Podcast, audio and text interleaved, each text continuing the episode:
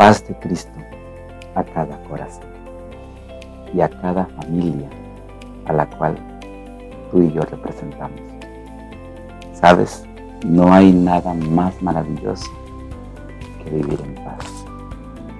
Quiero invitarte a que abramos la Biblia en Mateo capítulo 18 del verso 21 en adelante. La Biblia dice a partir del verso 21 del capítulo 18 de Mateo.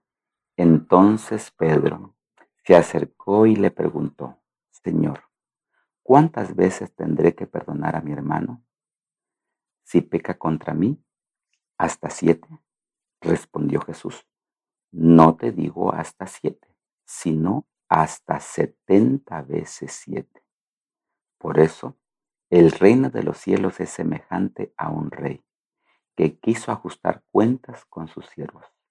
Al comenzar, le presentaron a uno de, que le debía diez mil talentos. Como no podía pagar, su señor mandó venderlo junto a su esposa, sus hijos y todo lo que tenía, y que se le pagara la deuda. Entonces aquel siervo se postró y suplicó, ten paciencia conmigo y te lo pagaré todo. El Señor, movido a compasión, lo soltó y le perdonó la deuda. Al salir, aquel siervo halló a uno de sus consiervos que le debía cien denarios. Trabó de él y lo ahogaba, diciendo, págame lo que me debes. Entonces su consiervo se postró a sus pies y le rogó, ten paciencia conmigo, te lo pagaré todo.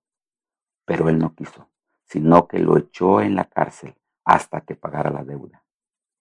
Sus consiervos, al ver lo que pasaba, se entristecieron mucho y declararon a su señor lo que había sucedido.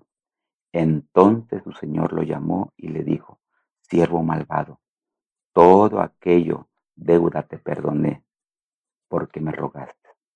¿No debías tú también compadecerte de tu consiervo como yo me compadecí de ti? Entonces su señor, enojado, lo entregó a los verdugos hasta que pagara todo lo que le debía. Así también hará con vosotros mi Padre Celestial, si no perdonáis de vuestro corazón a cada uno de tus hermanos. ¿Sabes? Vivir en paz tiene tiene su pago.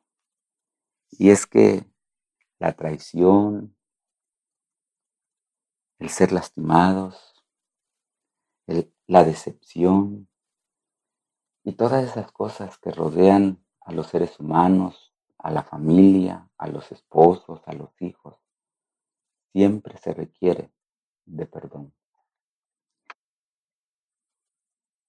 Pero el corazón del ser humano es duro para perdonar. Nos cuesta trabajo olvidarnos, porque de paso déjame decirte que la Biblia dice que perdonar significa olvidar. Y entonces solemos decir, te perdono, pero no, te, no olvido lo que ha pasado. Y eso nos trae mucho dolor en nuestro corazón y no nos permite vivir en paz. Así que esta mañana me gustaría que reflexionáramos en la parábola. Como imaginamos en la parábola de Jesús, podemos captar dos maneras en las cuales un corazón que no perdona afecta nuestra moral. La primera la encontramos en el versículo 34, donde dice que el siervo que no perdonó es enviado a los torturadores. Esto suena como un trato cruel, como si Jesús estuviera diciendo, si no perdonas, no serás perdonado. Sin embargo, Jesús está simplemente resaltando las elecciones del corazón. Debemos obtener perdón o tortura. Literalmente, rehusamos a perdonar, nos empujamos a la esclavitud y a los inherentes tormentos del corazón. Si observamos simbólicamente esta parábola, imaginémonos que los torturadores son la amargura, la ira, la depresión, las enfermedades físicas, el odio, el resentimiento y todo eso que no nos deja vivir en paz. No nos deja ser felices. No nos deja dormir tranquilos. Y nuestro corazón se lastima porque no estamos en paz. El segundo modo de un corazón que no perdona, que, que afecta nuestra moral, se encuentra en el versículo 28 la violencia que se atrevió a usar el siervo con su consiervo. No puede ponerse no puede pasarse por alto. Como una película en cámara lenta, lo vemos agarrando a su compañero por el cuello y apretándolo con la furia de un corazón atormentado por el odio, clavándolo en las uñas en la carne hasta que la sangre empieza a fluir.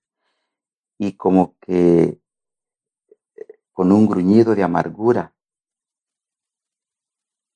empezara a decir, págame lo que me debes, págame lo que me debes. Aquí se encuentra a un hombre que está eh, con una frialdad y está buscando la manera de, sacar su coraje y su resentimiento. Jesús, no Jesús nos hace enfocar aquí nuestra moral afectada.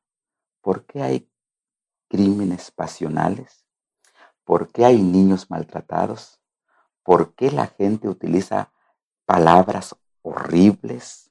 ¿Por qué muchos de nosotros, nuestros hogares son un desastre? ¿Por qué nuestros matrimonios eh, están siendo problema, están siendo estorbosos? ¿Por qué manipulamos a nuestra familia y amigos para tomar decisiones en una controversia? ¿Por qué esparcimos chismes? ¿O difamamos a otros? ¿O echamos la culpa a alguien? ¿O tratamos hasta de evitar ver a ciertas personas? ¿Por qué nos convertimos en adictos al trabajo? ¿Sabes?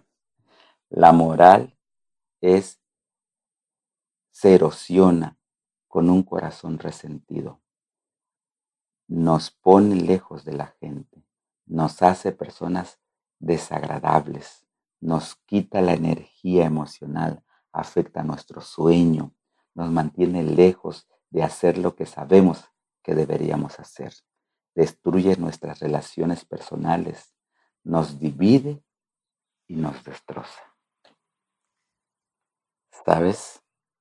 Esto parece anécdota, pero es realidad muchos de nosotros no tenemos paz en nuestro corazón.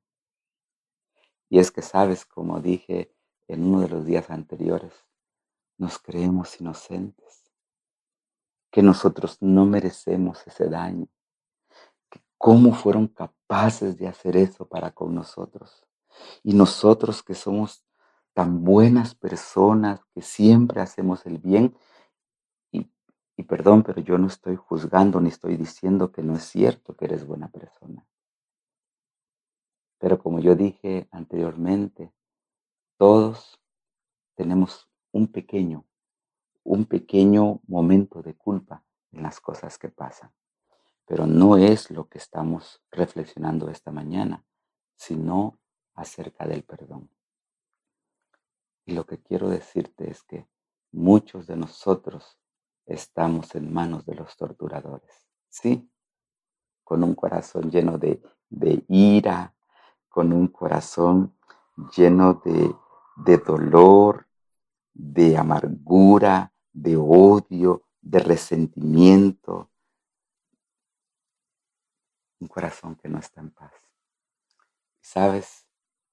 Cuando no estamos en paz, no somos felices y entonces nos convertimos en personas aisladas o en personas que no queremos compartir con las personas que nos rodean, no estamos contentas o aparentamos. Yo quisiera esta mañana invitarte para estar en paz. Lucha porque tu, tu casa, tu familia esté en paz. ¿Sabes qué maravilloso es reflexionar en lo que dice la señora White cuando dice que nuestro hogar debe ser un pedacito de cielo? ¿Te imaginas? Qué maravilloso. No importa cuán lujosa es nuestra casa o cuán humilde. Un pedacito de cielo. Qué paz tan maravillosa se ha de sentir en un pedacito de cielo. Y esta mañana deseo que tu hogar sea un pedacito de cielo. Que tu matrimonio se, se efectúe y se realice en un pedacito de cielo que el tener hijos se efectúe en un pedacito de cielo, que tus hijos crezcan en un pedacito de cielo. Imagínate que tus hijos se hagan adolescentes, jóvenes, en un pedacito de cielo.